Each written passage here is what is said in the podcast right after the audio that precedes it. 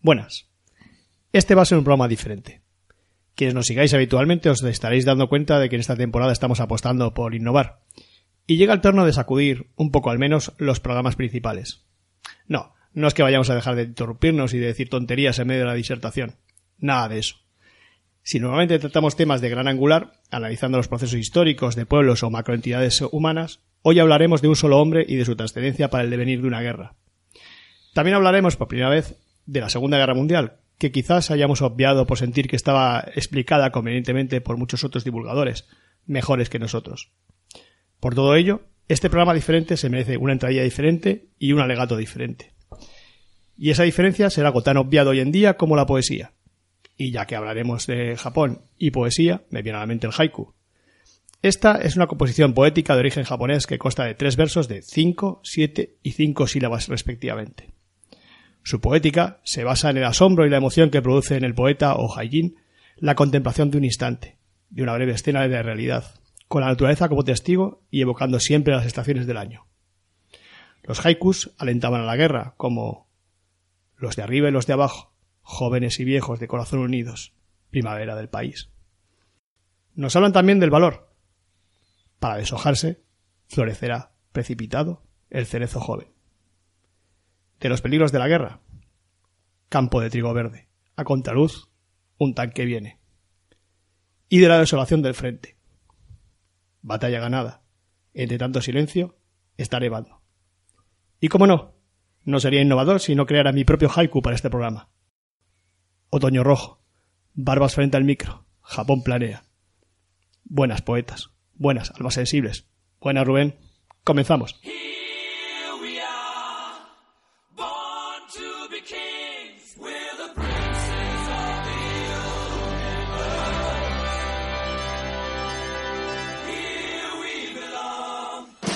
Historiados Podcast.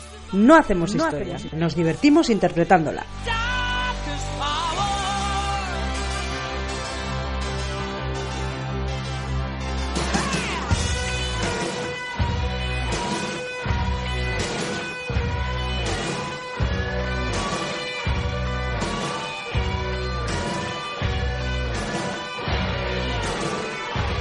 Hola amigas y amigos de Historiados, eh, octubre del 2019, programa número 62 y bueno, bienvenidas, bienvenidos. Eh, John, ¿qué tal estás? ¿Un mes más? Pues muy bien, pues muy bien, esperando, esperando saber algo más sobre este personaje que, nos traes tú. No sé, eh, porque te cae simpático. ¿Cuál, ¿Cuál es la razón por la que por la que has elegido este personaje? Bueno, si habéis leído la, eh, el título supongo que sí, ¿no? Lo habréis leído antes de descargarlo. Eh, vamos a hablar de Yamamoto, de Soroku Yamamoto, el jefe supremo, podemos decirlo así, de, de, las fuerzas japonesas, ¿no? Durante, en el Pacífico, de la flota japonesa durante la Segunda Guerra Mundial. Y, y de eh, una operación, una operación venganza, que es la operación que llevaron a cabo los Estados Unidos eh, con ánimo de, de, liquidar a Yamamoto. Sí, venganza por qué? por qué? Bueno, Yamamoto eh, fue el mayor militar japonés de la época y fue el ideólogo, lo quieres llamar así, uno de ellos al menos, ¿no? De, del ataque a Pearl Harbor. Ah. Eh, aquel ataque que tanto escoció siempre, lógicamente, ¿no? En, dentro de en Estados Unidos y que además Yamamoto fue el que estaba con una vez que comenzó que Japón entró en la Segunda Guerra Mundial eh, y que por ende eh, Estados Unidos también entró en la Segunda Guerra Mundial en el frente del Pacífico, ¿no? Ah, bueno, eh, Yamamoto estaba logrando una serie de victorias hasta que ocurrió esta operación venganza de la que vamos a hablar hoy y que es más que una excusa también para hablar un poco de del personaje de Yamamoto y bueno, veremos un poco sobre todo como el, desarrollo de, la guerra en el Pacífico en, ese primer año, después de después de, del ataque a Pearl Harbor. Y es un tema del que creo que tú has comentado en tu editorial que no habíamos yo la verdad es que no me había dado cuenta hasta ahora cuando, No, cuando no lo has dicho para empezaba nada. a pensar en ello Sí no- hicimos de la Primera Guerra Mundial. Que no habíamos hablado de la Segunda Guerra Mundial. la Segunda Guerra Mundial yo creo que, nada de la Segunda yo creo que alguna cosa transversal, pero vamos que no... sí un tema diferente quizá solemos cuando hablamos en Tangencial, no transversal. En, en- en, eh, en este programa siempre traemos, iba a decir, grandes temas, ¿no? O, o por lo menos periodos históricos un poco más amplios, ¿no? Ahora Sí. vamos a traer una cosa muy concreta, ¿no? De una guerra muy concreta. eh, y por eso es un poquito diferente a lo que hemos tratado siempre aquí, pero bueno, de todo hay que... Todos los palos hay que tocar, ¿verdad? Sí, y bueno, avisar que vamos a hacer una locución un poco diferente también, eh, que, que venimos haciendo. Vamos a hacer una primera parte en la que vamos a intentar, eh, pues, no interrumpirnos, que es algo que, que alguna gente de- reclama. Y yo creo que, que- que el guion que hemos preparado reclama. Y luego una segunda parte que es más explicativa, ¿eh? Y ahí, Sí, una primera parte que podemos, podemos eh, no es que sea cosas. una novela, ¿verdad? Pero se asemeja más a lo que podría ser una novela. Sí, vamos a explicar lo que es lo que es toda la operación. Y entonces, bueno, eh, nos resulta más interesante contarla así ¿eh? y luego y luego ya la explicación, un poquito analizar eh, la situación, eh, Sí. ya, ya más un poco más a nuestro estilo. Eso Pero bueno, eh, lo que no va a cambiar es, es nuestro afecto y, y cariño por nuestros escu- escuchantes. Y traigo aquí como visual, bimensualmente, eh, traigo el choco del oyente para recordar a todos aquellos eh, Lo echaba de menos. escuchantes que nos han que nos han, han tenido la deferencia para con nosotros de escribirnos breves palabras. Eh, bueno, solo las buenas, ¿eh? Las malos los hemos ido obvi- obviando, que no, a todo el mundo. Eh, como siempre, anónima y anónimo, eh, los Unos clásicos. inefables. ¿eh? También Patricia García, ¿eh? Emilio, Emilio eh, MCL, Darío Huertas, FJ Sari, eh, Bebo Sao, David Rico, Nani García, Fernando 19- 1987, ¿eh? que ya tiene unos años. ¿eh? Parecía joven, pero Fernando 1987 ya va para, para 35 años. ¿eh? Sí. Hoy para... No, sí, 35 años, sí. Y... mm, eh, eh, uy, 30, no sé ni cuántos soy. yo. Pero 32. no. 32. Sale ahí, Es sale igual. ahí, son Bien, Fernando, tú, tú bien sa- tú deberías de saber los años que tienes. Son menos. Bien. Saisef, eh, Iñaki Altuve, Superchena, eh, Domingo Panadero, César y alguien que se, que se autointitula Santos Murciélagos. No, Santos Murciélagos, Batman. Bueno, algunos de esos están también en el canal de Telegram, que en el que solemos el canal de Telegram eh, del programa, en el que solemos tratar temas y que os invitamos a todos a que a que entréis, ¿eh? Historiados Podcast en, en Telegram, por ahí andamos también. Y que sepáis que se sumaron, a pesar de que esta demostración tan lamentable. Y que sé que en qué año estoy, ¿eh? ¿Sabes? A pesar de que a veces no lo parezca, sé. Eh, Eh, debo de estar en do- 2029, porque esto queda ahí clavado. ¿eh? Saludos al 2029. bueno, pues si quieres empezamos ya, John. Pues cuando quieras.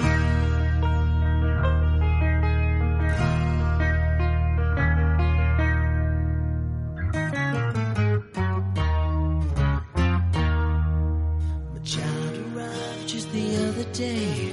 Came to the world in the usual way, but there were planes to catch and bills to pay. He learned to walk while I was away. He was talking for I knew it, and as he grew, he said, I'm gonna be like you, Dad. You know I'm gonna be like you. And the cat's in the cradle and the silver spoon. Little boy blue and the man on the moon. When you're coming home, son, I don't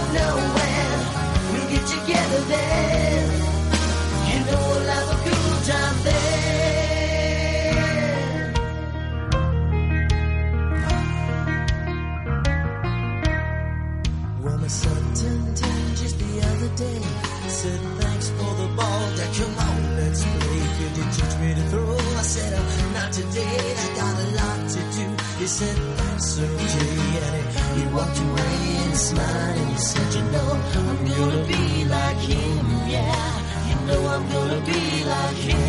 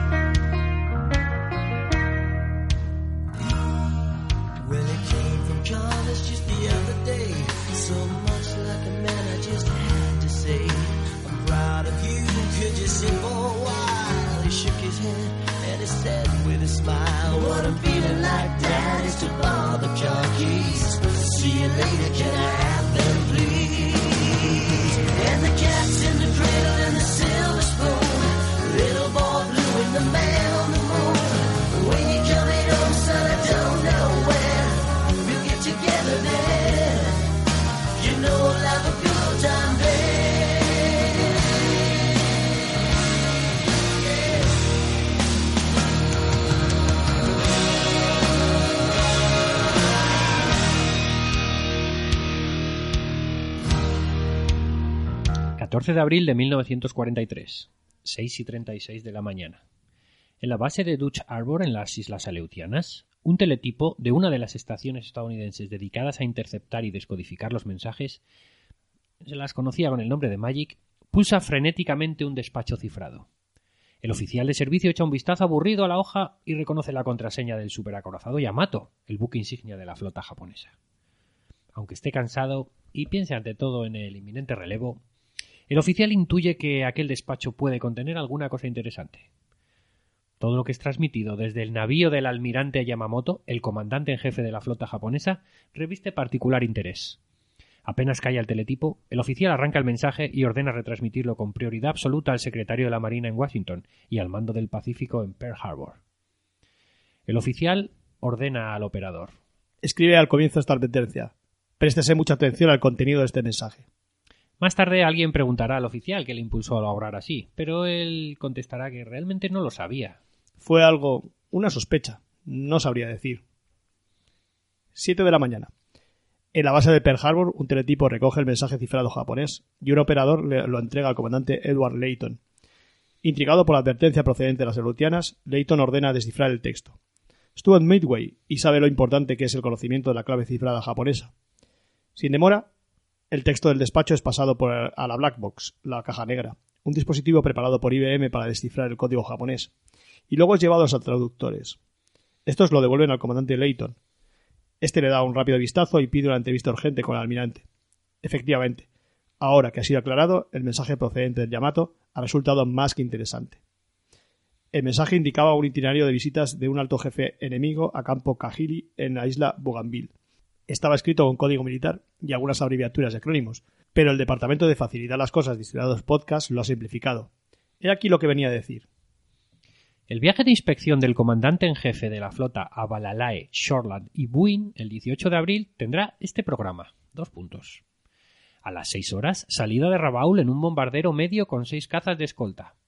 A las 8 horas, llegada a Balalae. Salida inmediata hacia Shoreland, para lo cual la base de Balalae deberá preparar una embarcación. A las 8.40 horas, llegada a Shoreland. A las 9.45 horas, salida de Shoreland hacia Balalae en un cazasubmarinos. Llegada a Balalae a las 10.30 horas. La base de Shoreland deberá preparar el cazasubmarinos. A las 11 horas, salida de Balalae en un bombardero medio. Llegada a Buin a las 11.10. Comida en el cuartel general de la base. Estarán presentes los oficiales veteranos de la escuadrilla 26. A las 14 horas, salida de Buin en bombardero medio. Vuelta a Balalae a las 15.40 horas. En caso de mal tiempo, el viaje será retrasado un día. La US Navy conocía los códigos de la Marina japonesa y podían descifrar al menos el 15% de los mensajes. Luego, con un poco de ingenio y ayuda mecánica, podían deducir el resto del contenido, aunque no con total precisión. El mensaje decía que Yamamoto, el comandante en jefe de la flota, comenzaría su periplo volando desde Rabaul al campo aéreo de Balalae, una isla cerca de Bougainville en el archipiélago de las Islas Salomón. Escoltado por seis cazas Mitsubishi AS A6M0, usaría su transporte, un bombardero mediano Mitsubishi G4M Betty. Vamos, que contenía detalles de tiempo y ubicación del itinerario de Yamamoto, así como la cantidad y tipos de aviones que lo transportarían y lo acompañarían en el viaje. 8 de la mañana. El comandante Layton entrega al almirante Nimitz una carpeta que contiene el mensaje del Yamato. Noticias de nuestro viejo amigo Yamamoto. Almirante. Nimitz lee atentamente el mensaje y luego mira a Layton. ¿Qué me dice, Ed? ¿Vamos a por él? Layton contesta. No he tenido mucho tiempo para pensarlo, pero no hay duda de que Yamamoto tiene gran importancia para las Fuerzas Armadas niponas. Ya conocemos bien a los japoneses. Apostaría que la muerte de Yamamoto les dejaría bastante deprimidos. El almirante Nimitz convoca una reunión urgente de su Estado Mayor. 17 de abril de 1943, 8.30 horas. En el superacorazado japonés Yamato, el vicealmirante Matome Ugaki anuncia a Yamamoto que todas las instrucciones han sido cursadas. Si no hay contraorden, el almirante podrá realizar al día siguiente la inspección prevista. Yamamoto mira por la portilla de su camarote hacia la rada de la base de Rabaul. Potentes naves de guerra brillan bajo el sol. Pregunta. ¿Cuáles son las previsiones de tiempo? Ugaki tranquiliza al comandante jefe. Tiempo excelente sobre la Salomon, señor. No habrá contraorden. Ugaki expresamente no ha, tenido dudas. Yamamoto estaba decidido a realizar el viaje de inspección y nada, ni nadie le habría detenido. Varias veces el Estado Mayor del comandante en jefe ha tratado de hacer modificaciones en el plan, pero en vano. Yamamoto concede una importancia fundamental a su inspección.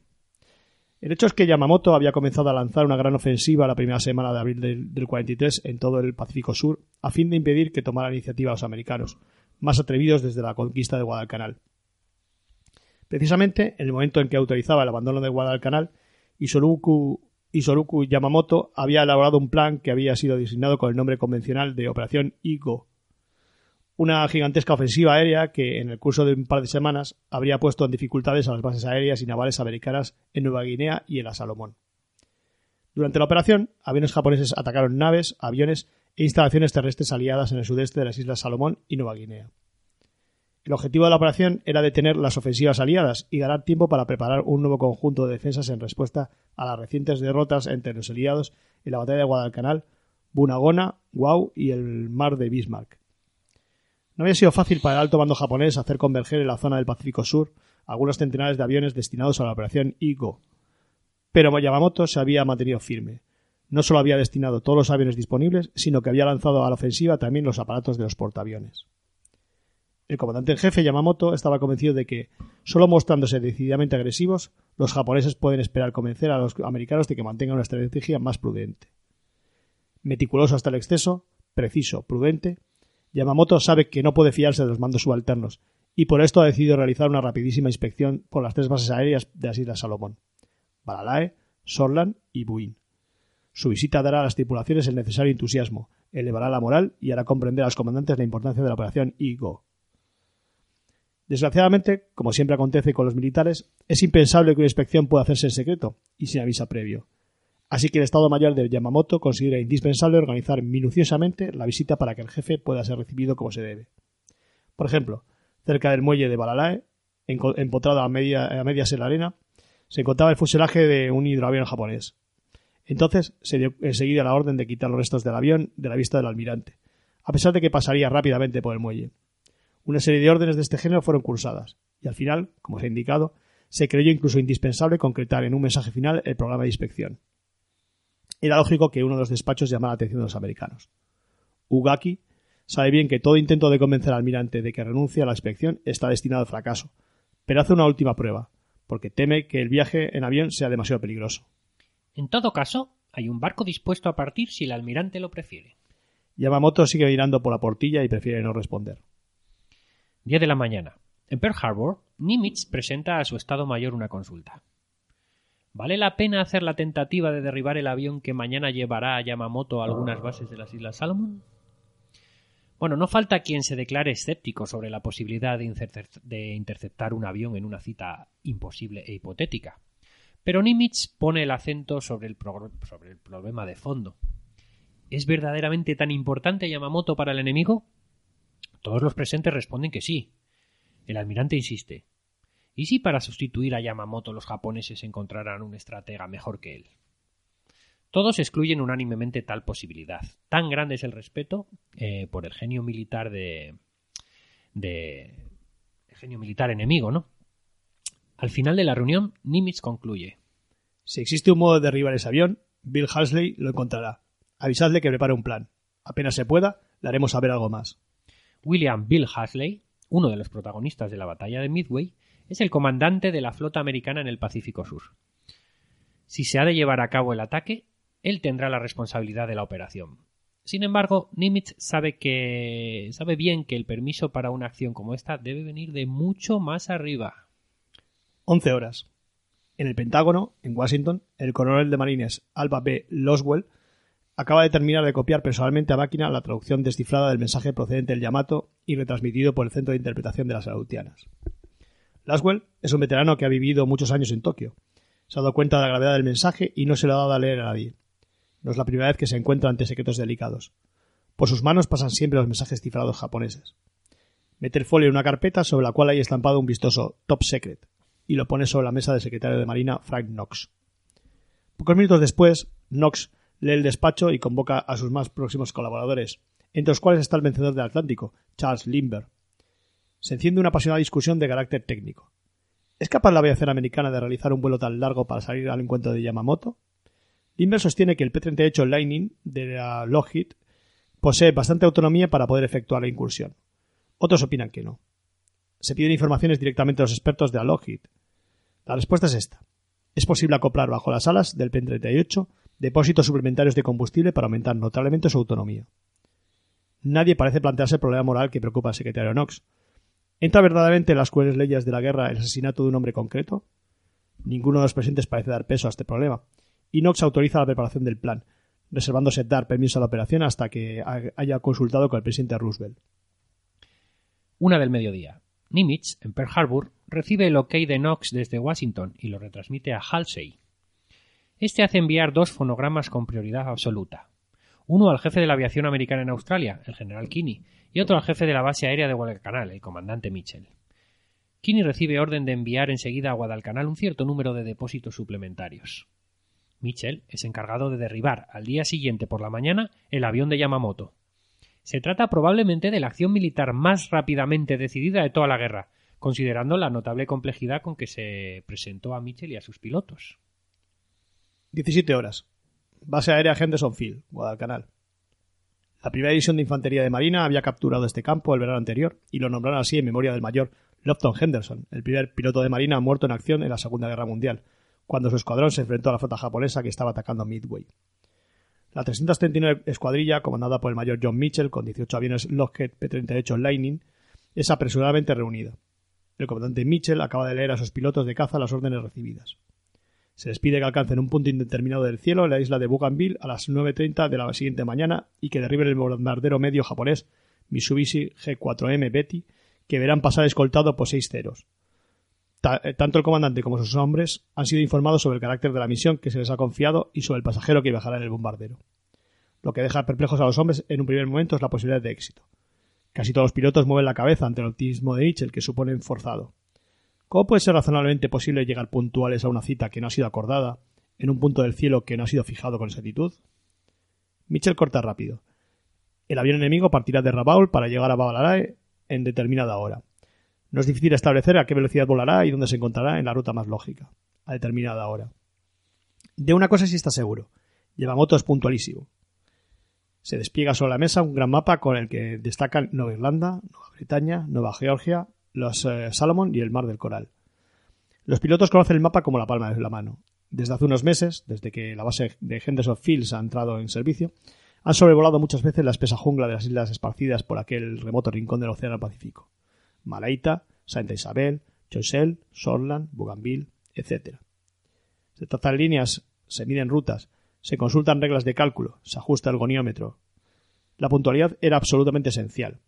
El alcance máximo de los P-38 era de 1.400 kilómetros y el, el objetivo estaba a 500 kilómetros, por lo que, aún utilizando tanques adicionales de combustible, la permanencia en la zona de ataque se limitaba a apenas 15 minutos. Eso sí, el P-38, con sus cuatro ametralladoras calibre 50 y el cañón de 20 milímetros, más sus dos motores Allison, le daban un poder muy por encima de los cazas japoneses en ese momento. Así que, bajo la dirección de Mitchell, planearon el vuelo al más mínimo detalle. Nada se dejó al azar. Yamamoto iba a estar en la pista de aterrizaje de Balalae, cerca de Bougainville, a las 9.45 de la mañana siguiente, y planearon interceptarlo 10 minutos antes a unas 30 millas de distancia para asegurar sorpresa completa, planear una ruta que se mantuviera por debajo del horizonte desde las islas que tenían que evitar, porque los japoneses tenían radares y observadores costeros. La hora de despegue sería las 7.20 del 18 de abril. Trazaron el curso y lo cronometraron para que la interceptación tuviera lugar al, acercarse los P-38 a la, costa, a la costa sudeste de Bougainville a la hora designada de las 9.35 am. Cada minuto se discutía el detalle, y nada se daba por sentado procedimiento de despegue, curso de vuelo y altitud, silencio de radio, cuando deja caer los tanques de barriga, la tremenda importancia de la sincronización precisa y la posición del elemento de cobertura. Todos fueron discutidos y explicados hasta que Mitchell estuvo seguro de que cada uno de sus pilotos conocía su parte y las órdenes de los otros pilotos desde el despegue hasta el regreso. Se asignaron dos grupos. Un grupo de cobertura de 14 cazas al mando del comandante John Mitchell se ubicaría a 6.000 metros de altura en prevención del ataque desde el aeródromo de Kahili, que contaba con más de 50 cazas japoneses. El segundo grupo, de 4 P-38, denominado el Grupo Asesino, estaría a cargo del capitán Thomas Lemfier. Como escolta tendría el teniente Rex T. Barber. El teniente Jim McClahan lideraría el segundo elemento con la escolta del también teniente Joseph Moore. Sobre el umbral del barracón, el comandante Mitchell vuelve a convocar a sus hombres, que retroceden y se le acercan. Recordad, muchachos, está prohibido hablar con nadie de esta misión. Lo mismo si sale bien como si sale mal, guardároslo dentro. Es una orden que viene de arriba. 19 horas. En Washington, el secretario de Marina Frank Knox es pasado al Salón Oval de la Casa Blanca, donde trabaja el presidente Franklin Delano Roosevelt. El presidente está visiblemente cansado, pero saluda cordialmente al ministro, del que es amigo de hace tiempo. Knox se sienta frente a la mesa, en la cómoda butaca libre junto al diván, y hace un gesto de saludo con la cabeza hacia Hopkins, el asesor presidencial. Hola, Harry. Siento haberos interrumpido. Contesta Roosevelt. Parece que hay algo urgente y que no te fías del teléfono. ¿Debe ser algo gordo? Knox eh, explica que desde la mañana le está atormentando un escrúpulo. Los Estados Unidos tienen la posibilidad de matar al almirante Yamamoto, el genio japonés de la guerra. Tal posibilidad les ha sido ofrecida por el conocimiento de la clave cifrada del enemigo. A la mañana siguiente, una escuadrilla de aviones de caza podría tender una emboscada al aparato del comandante en jefe nipón y derribarlo eh, con un poco de suerte.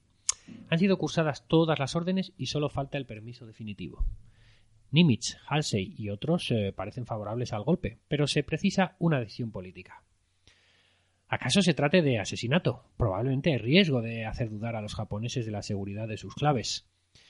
Quizá hay peligro de que Yamamoto sea sustituido por otro más eficiente que él. ¿Qué hacer?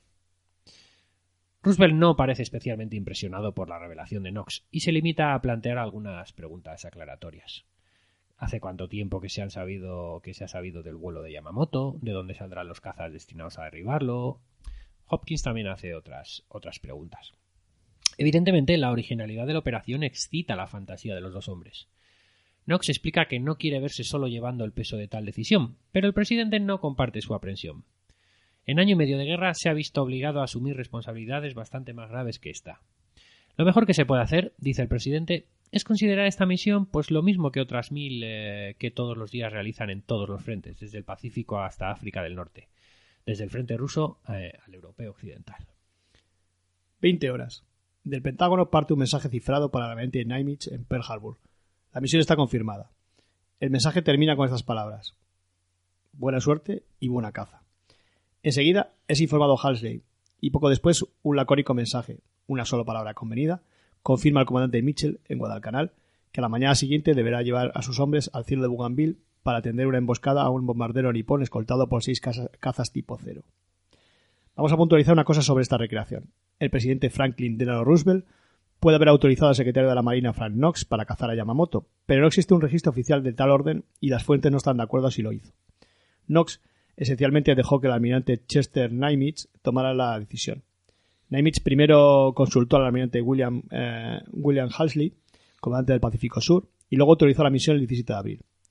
Es notorio que en la Gran Guerra del Mar, libro escrito por Nimitz, no hace mayor referencia al episodio y apenas lo menciona en un párrafo sin dar mayores detalles. 9 de la noche. Cuatro bombarderos B-24 Liberator aterrizan en la pista de Henderson Field, en la isla de Guadalcanal. Han realizado un vuelo de dos horas y media y proceden del aeródromo de Milne Bay, en Nueva Guinea. Llevan grandes depósitos suplementarios de 310 galones para acoplarlos bajo las alas de los P-38 Lightning. También se instalará un compás naval en el avión de Mitchell eh, para ayudarlo en la navegación, debido a, que la primera parte de- del vuelo de 500 millas sería a ciegas, volando a ras de agua, eh, para evitar a los radares enemigos. El comandante Mitchell echa una mirada al material y ordena a los técnicos de la base que se pongan al trabajo. Que alguno avise al cocinero que prepare mucho café. Esta noche muy pocos podrán dormir. 18 de abril de 1943, 5 de la mañana. Los, los mecánicos de la base de Guadalcanal terminan su trabajo y empiezan a llenar de combustible los depósitos recién montados.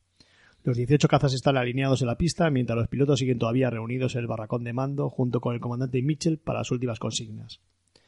A pesar de la impasibilidad que aparentan, los hombres están muy emocionados. Se prepara a realizar el vuelo más largo que jamás han efectuado. 6 de la mañana. La madrugada del 18 de abril es límpida, aunque un poco húmeda, en la base japonesa de Rabaul. Puntual como una guía de ferrocarriles, el almirante Yamamoto baja del coche y se acerca a uno de los dos Mitsubishi preparados sobre la pista. El comandante en jefe viste uniforme verde de campaña porque ha seguido el consejo de su ayudante. Personalmente habría preferido ir de uniforme blanco, pero la prudencia ha sugerido escoger este, menos vistoso. La partida del almirante sucede sin ceremonia, aunque no carece de solemnidad, como todo lo que se refiere a Yamamoto. Antes de subir al avión, el comandante en jefe se vuelve al vicealmirante Hiniki Kusaka, eh, responsable de la base naval de Rabaul, que ha venido a saludarle. Se inclina ante él y le entrega dos pergaminos. Kusaka deberá dárselos al nuevo comandante de la octava escuadra naval cuando se presente. Se trata de dos poemas del emperador Meiji, el abuelo de Hirohito, restaurador de la dinastía imperial, que Yamamoto ha copiado personalmente a mano, con elegantes y refinados trazos, en la intimidad de su camarote del Yamato. Será un gran honor para el destinatario recibir este don. Kusaka se inclina profundamente, a su vez para demostrar que ha comprendido. Yamamoto sube ahora a bordo con agilidad y toma asiento en el puesto del segundo piloto. Mientras alguien le ajusta sobre el pecho el cinturón de seguridad, suben también al Mitsubishi su secretario, el oficial médico de la flota y también el oficial de Estado Mayor encargado del enlace entre aviación y marina. Mientras el bombardero comienza a rodar, el jefe de Estado Mayor Ugaki y los oficiales del séquito se embarcan en el segundo Mitsubishi. Los ceros de la escolta están ya a la altura y esperan a los dos eh, aparatos. 6 y 20 horas. En la pista la base Henderson Fields, los motores Allison de los 18 P-38 Lightning de la Lockheed son revolucionados gradualmente al máximo. También en Guadalcanal la madrugada es límpida y la jornada se anuncia cálida, como corresponde a los trópicos. El comandante Mitchell controla la hora con su reloj de pulsera, luego echa un vistazo a la pista y finalmente levanta el brazo fuera de la carlinga y hace señas de comenzar el despegue. Su aparato es el primero que toma el vuelo tras una breve carrera. A medida que despega los otros aparatos, los pilotos van ocupando sus puestos en la formación, trazando un largo vuelo circular sobre el mar del Iron Bottom Sound y la jungla de la isla. En pocos minutos se termina la operación de despegue y Mitchell, a la cabeza del grupo, apunta decididamente hacia el norte. El silencio es absoluto porque las radios van calladas. La misión ha comenzado. Aunque 18 P-38 estaban programados para ir a la misión, solo 16 pudieron participar porque reventó un neumático de uno de los aviones al despegar y los tanques auxiliares de otro no alimentaban correctamente el avión. El teniente, Besby F. Frank Holmes con la escolta del también teniente Raymond K. Hine tuvieron que ocupar el puesto de McLachlan y Moore en el grupo asesino. 8.34 de la mañana. Los aviones japoneses han sido provistos también de depósitos suplementarios, que ahora dejan caer sobre la jungla de Bougainville. Yamamoto contempla en silencio la maniobra y apenas vuelve los ojos para mirar los depósitos de un caza que descienden hacia el verde intenso del follaje. En el segundo Mitsubishi, el piloto explica al almirante Ugaki que dentro de pocos minutos comenzará la maniobra de aterrizaje. 9.35 horas. Dejando a sus espaldas el litoral de Bougainville, a lo largo del cual la resaca traza una vistosa franja de espuma, los P-38 americanos emprenden una maniobra que les hace ganar altura. Hasta ese momento han volado pegados al agua para evitar la interceptación enemiga, a una altura de 10 a 50 pies sobre el agua. Algunos de los pilotos contaron tiburones, incluso trozos de madera flotante. Mitchell los mantuvo en rumbo calculándolo solo en base al tiempo y la velocidad y gracias a su compás naval. Pero ahora han llegado al punto de la emboscada y Mitchell ordena dar una señal visual para realizar el ascenso. Junto con el altímetro, Mitchell no pierde de vista el reloj para controlar el horario de marcha, que es perfecto. Son las 9.35 australianas, correspondiente a las 8.35 japonesas. De un momento a otro podrían descubrir el avión de, de Yamamoto, probablemente un Mitsubishi. Ahora, desde una altura de 2.000 metros, son visibles pequeñas nubes transparentes sobre la jungla. De pronto, y después de más de dos horas de completo silencio de radio, el teniente Douglas S. Canning, o llamado All Eagle Eyes, pronunció un Boogies, 11 o'clock high. aviones enemigos arriba a las 11. Eran exactamente las 9.35 am. Tanto Yamamoto como los americanos iban justo a tiempo. Era casi como si el asunto hubiera sido arreglado de antemano con el consentimiento mutuo de amigos y enemigos. Como todos sus hombres, Mitchell mira la dirección indicada y cuenta los aviones contrarios, bien visibles a la luz del sol. Son ocho en lugar de los siete que se les había anunciado. Una ojeada más atenta permite identificar seis seis cazas cero y dos bombarderos Mitsubishi en lugar de uno. Mitchell dijo posteriormente que si hubiera sabido que había dos bombarderos en la formación de vuelo, habría asignado más hombres a la denominada sección de asesinos. En efecto, dos bombarderos Betty estaban a 4.000 pies con seis ceros a unos 1.500 pies más arriba, y justo detrás de los bombarderos en una formación en V de tres aviones a cada lado de los bombarderos. Los chicos de Mitchell dejaron caer los tanques supletorios y aceleraron a tope buscando altitud. La sección asesina se acercó para el ataque, mientras que la sección de cobertura se quedó a unos 18.000 pies para protegerse de los esperados combatientes de Kahili. La noche anterior habían sabido que los japoneses tenían 75 ceros en Bougainville. Esperaban que de 50 a 75 ceros estuvieran allí para proteger a Yamamoto, tal y como ellos habían protegido al secretario de Marina Frank Knox cuando fue de visita un par de semanas antes. Es probable que los japoneses tuvieran a todos sus combatientes alineados en la pista para su inspección. De todos modos, ninguno de los cazas japoneses fue a recibirlos. La fuerza de interceptación encontró solo a los ceros que escoltaban a Yamamoto. Lampier y Barber, eh, del grupo asesino, enfiliaron hacia el enemigo. Cuando estaban cerca de una milla al frente y dos millas a la derecha de los bombarderos, los ceros los vieron. Lampier y Barber bajaron para interceptar a los ceros. Los Betis entonces se inclinaron en un giro en picado para alejarse de los P-38. En el segundo bombardero, el almirante Ugaki, sorprendido por la maniobra, pregunta qué está sucediendo. El comandante del aparato está en aquel momento recorriendo el pasillo y solo con esfuerzo logra mantener el equilibrio. Se da cuenta de que Ugaki no ha descubierto al enemigo y piensa que será mejor no alarmar a los pasajeros. Me temo que se trata de un error operativo. Contesta. No hay tiempo de prolongar la conversación. Fulminantes, los encuentros aéreos se disputan por encima de los bombarderos. Holmes, el líder del segundo elemento, no pudo soltar sus tanques supletorios. Así que en un esfuerzo por desencajarlos se alejó por la costa, moviendo su avión para liberar los tanques. Ray Hines, su ayudante, no tuvo más remedio que seguirlo para protegerlo. Así que Lampier y Barber fueron los únicos eh, que persiguieron a los japoneses durante los primeros minutos. A partir de este momento, los recuerdos de la batalla se mezclan sobre quién derribó a quién. Brevemente, esto es probablemente lo que sucedió según las narraciones de todos los involucrados. Cuando Lampier y Barber fueron interceptados por los ceros, Lampier se enfrentó a ellos, derribó a un cero y dispersó a los demás.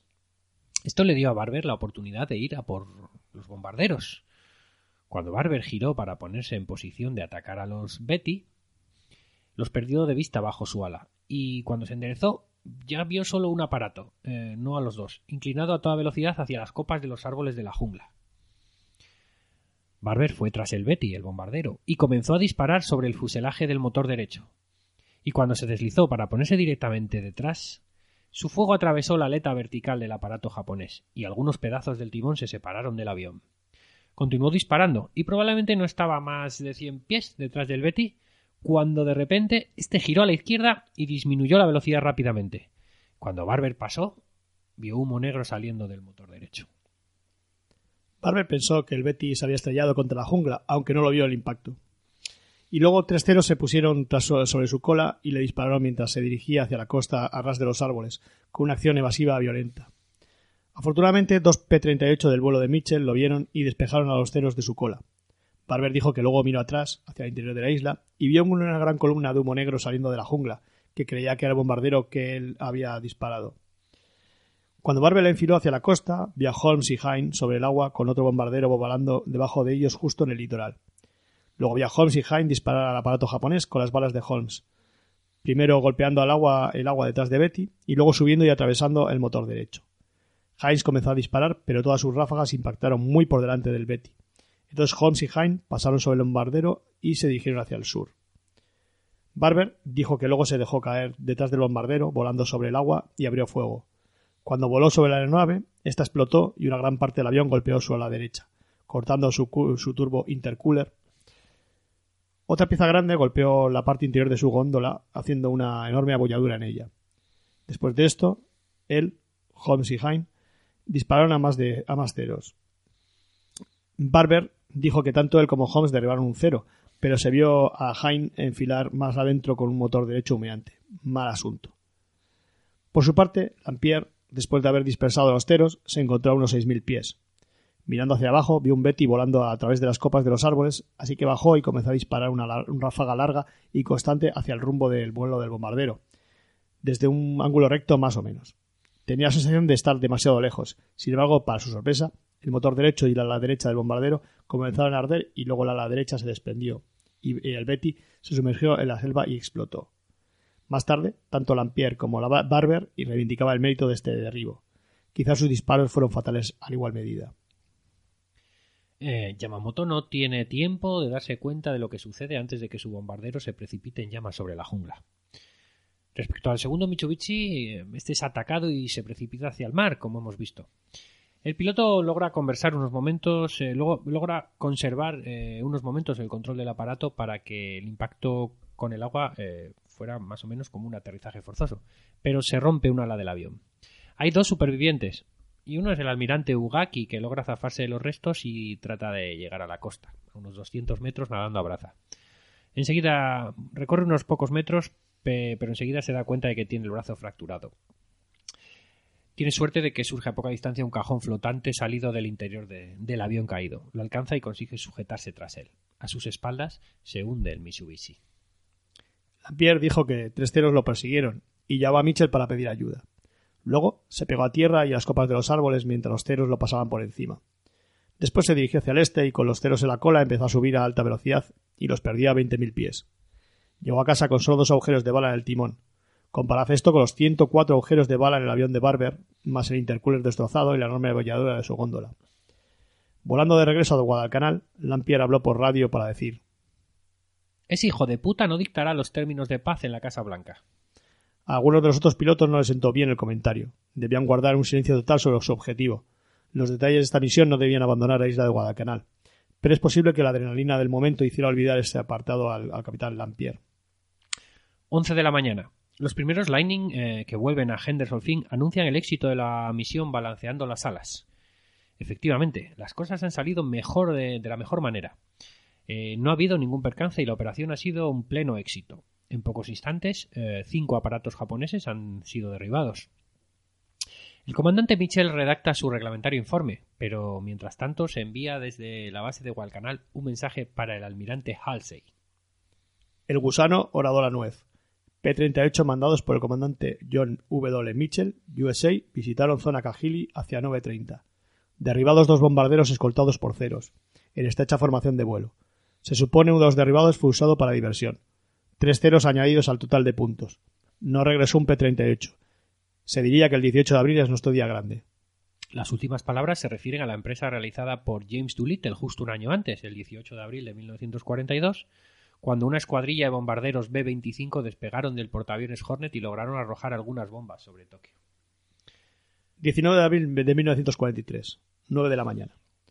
El almirante Hasley abre la acostumbrada reunión matutina de su Estado Mayor dando lectura al mensaje llegado de Guadalcanal.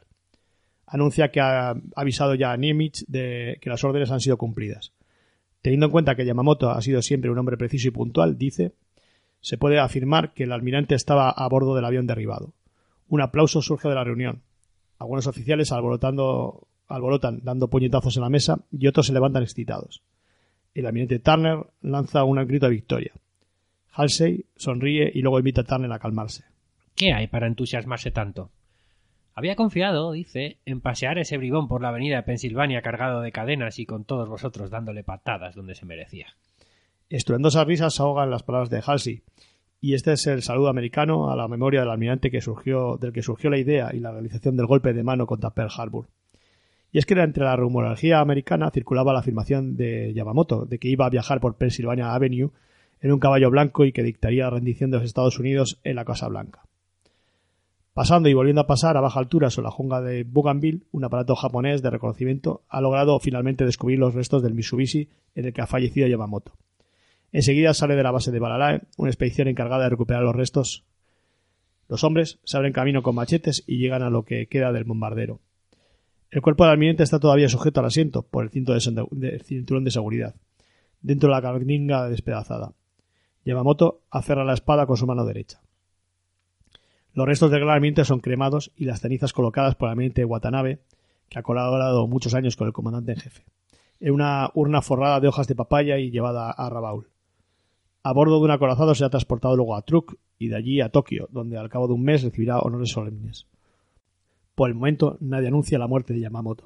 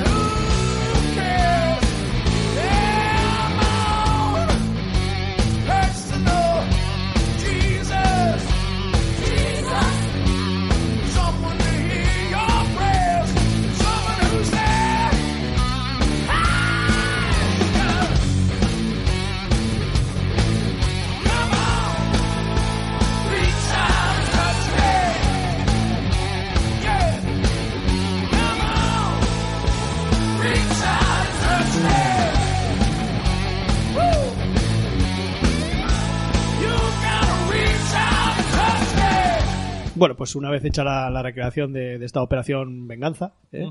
Pues vamos a, vamos a analizar un poco quién era quién eran los personajes principales, sobre todo. El nombre de Operación Venganza realmente se lo ha dado la historia. No es que los americanos utilizasen un- le pusieran un nombre siquiera a la operación. Porque no, les dio, secreta. no les dio ni tiempo poner un. Que va, es la- yo creo la operación más eh, rápidamente Sí. trazada de toda la Segunda Guerra Mundial, apenas eh, decidida en tres días y planeada en uno. Es decir, estamos hablando de que el día antes de, De- de- del vuelo de mm, Yamamoto, de, esa, de ese vuelo de, pues para arengar a las tropas por la zona de, la, de y por ahí. El día anterior, eh, Mitchell y su escuadra estaban preparando el, el ataque. Eh, por cierto, aprovecho que si alguien puede hacerlo, ahora todo el mundo nos escucha desde sus móviles, ¿no? Eh, merece la pena que, que entréis en vuestros navegadores web y, y escribáis P38 Lightning o algo Sí, así, sí, porque os va a salir la foto, el diseño del avión. Eran unos aviones muy chulos los cazas. Muy icónico, muy, muy icónico de, de, de, de lo que es eh, la, La guerra en del el Pacífico, Pacífico, sí, sí, es. sí. Eh, que hemos visto en series y películas con Sí, ese tipo de aviones que es como muy, muy curioso. Sí, sí. es muy chulo. Y bueno, pues eh, vamos a empezar por el principio. ¿Quién era Yamamoto? Porque ¿Quién era? Eh, eh, le dan tanta importancia y, y incluso se vanaglorian después de, de haberle matado, ¿no? A ver, ¿quién, quién era Yamamoto? Sí, bueno, se van a gloria porque, mm, eso, como digo, Yamamoto, los americanos pensaban que Yamamoto había dicho que, bueno, que iba a ir en un caballo blanco, como tú bien has contado. Lo ¿no? normal es que hubiera ido por en la avenida de moto. Pensilvania Pero no- en Wa- a dictar a la rendición en Washington, ¿no? Las condiciones de la rendición. Y, pero yo creo que eso queda más eh, dentro de lo que es la rumorología y tal, pero bueno, los americanos estaban escocidos en cualquier caso por eso, ¿no? Yamamoto fue el oficial naval más destacado de Japón durante la Segunda Guerra Mundial. Eh, a pesar de su relativa inexperiencia en el mar en los años anteriores a, a Pearl Harbor, eh, su contribución a la estrategia naval radica en su temprano reconocimiento de la, de la efectividad eh, de los aviones con base en portaaviones para ataques navales a largo alcance. Eh, es decir, Yamamoto fue el, prim- el primero que se dio cuenta de decir, uy, ojo, esto de los portaaviones que, que lleven aviones, eh, esto lo va a petar, ¿no? Parece ser que vio, vio ahí el, eh, vio, se dio cuenta de la importancia de esa nueva forma de hacer la guerra y, y ahí radica su, radica sobre todo su, su importancia, ¿no? Pues gracias a él tenemos Top Gun ahí, porque Por ejemplo, por ¿eh? ejemplo. Top Gun, que película icónica, que van a sacar ahora un- una secuela. Una secuela, efectivamente. Eh, ahí estaré yo, ahí estaré yo para verla. Ah, creía que el Eh, montado, no, montado en el F-18. pa- no, y sabes es que para el, el- eh, para mm, para mí que me encantan los aviones y tal de todas las épocas, Top Gun yo cuando era niño era una de las películas eh, icónicas, ¿no? Y las chamarras, las chamarras... La, cha- la chupa, ¿no? No se llama La chupa. La chupa de Maverick y tal. Bueno, venga, vamos a esto, que nos bueno, para, para los americanos, Yamamoto había sido el, el primer responsable del ataque a, a Pearl Harbor. Y a él le daban el mérito de haber dotado a Japón de una flota moderna y de, y de haber realizado aquel, aquel plan, ¿no? Eh, aunque era. eh, Aunque Yamamoto era mejor táctico que estratega, era era un oficial excepcionalmente talentoso y capaz, eh, así como un hombre complejo de carácter a veces contradictorio. ¿no? En realidad, eh, Yamamoto era el único gran estratega del que disponía Japón. Y quienes decidieron atacar por sorpresa su avión para eliminarlo en esta operación Venganza dieron de lleno en el blanco. ¿no? Los, la prueba está en que los sucesores de Yamamoto no dieron prueba luego alguna de, de ninguna originalidad estratégica, ¿verdad? Ninguno, ninguno estuvo después a la altura de, de este militar, ¿no? Eh, de este almirante que logró mantener la lucidez y la frialdad de juicio aún en los momentos más difíciles, ¿no? Cuando nadie en el país japonés parecía tenerla, ¿verdad? Yamamoto había nacido en, en Nagaoka en, en 1884. Ujú. Eh, se graduó en la Academia Naval Japonesa en 1904, con 20 añitos entonces. Yo, como ves, sí sé de, Ah, eso, sí sé de no me, matemáticas. has preguntado porque... y había llegado a tiempo para, llegó a tiempo para participar como oficial en la mayor victoria moderna de, de- de la marina japonesa, ¿no? La, la de la de Tsushima en, en 1905, en el curso de, de la cual los japoneses, mandados entonces por el almirante Toga, hundieron toda la flota rusa del Báltico, ¿no? Eh, que, que estaba a las órdenes de- del desventurado almirante eh, ¿no? Eh, como sucedió con todos los que participaron en aquella gran batalla, pues Yamamoto no olvidó nunca aquel día. Y bueno, siempre vivió pensando en el momento en que otras batallas como aquella pues darían a Japón el gran dominio, sobre todo Extremo. Oriente, ¿verdad? Sí, está en un contexto de- de- del imperialismo japonés, ¿no? Efectivamente. Imperialismo militarista japonés. Eso es, ni más ni menos. En, en 1913 este Yamamoto se matricula en el Colegio Naval Japonés y después de graduarse en 1916 él fue adoptado por la familia Yamamoto y cambió su nombre. Él, él originalmente se llamaba, eh, era, no era Isoroku Yamamoto, sino Isoroku Takano. Eh, como teniente comandante ya, Yamamoto pues estudió inglés nada más y nada menos que en la, en la Universidad de Harvard. eh, Harvard. Harvard, Hall, justo, justo después de la Primera Guerra Mundial. Los años 19, 20, 21, ¿no? Eh, después fue profesor en el Colegio Naval Japonés y, y antes de, de, de ser enviado a, a- a la zona de Kasumigaura. ¿no? Para, para lo que es ya el entrenamiento de vuelo, ¿no? En el año 24. Ascendió enseguida a capitán, vemos que él va ascendiendo, ¿no? Y ahí es asignado a otra misión en Estados Unidos. Recordamos que había estudiado en, en En Harvard. Harvard. ¿no? De nuevo en Estados Unidos, pues ahí primero es, asignado como ayudante de, de un almirante y luego ya como agregado naval en Washington, Ojo, nada agregado menos. naval, ¿eh? eso siempre Sí, es un suena muy bien ¿eh? eso, ¿eh? Siempre No salen las películas de espías, agregado Sí. naval de, Sí. de- de la embajada rusa. Sí, estamos en el año 26. Eh, en esta época que él está en Estados Unidos, Yamamoto tomó una serie de hábitos y de patrones de pensamiento que, que influyeron luego en su posterior servicio en la guerra, ¿no? Eh, además de con, se convirtió en un jugador de póker implacable.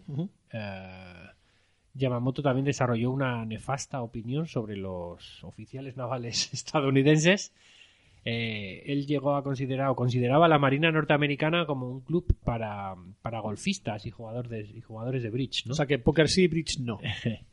no tenía mucha no tenía mucho respeto a la marina estadounidense o a sus oficiales en cambio sí que desarrolló un respeto grande por, por la capacidad industrial yanqui eso sí que le, le sorprendió le Ujú. impresionó ¿no? la capacidad industrial Normal. aquel país Eh, al regresar a Japón eh, de sus aventuras de su primer, de sus aventuras estadounidenses eh, Yamamoto se embarcó en un periodo de 10 años y, en, en esta Sí, época se convirtió en uno de los principales oficiales de la aviación nipona. ¿no?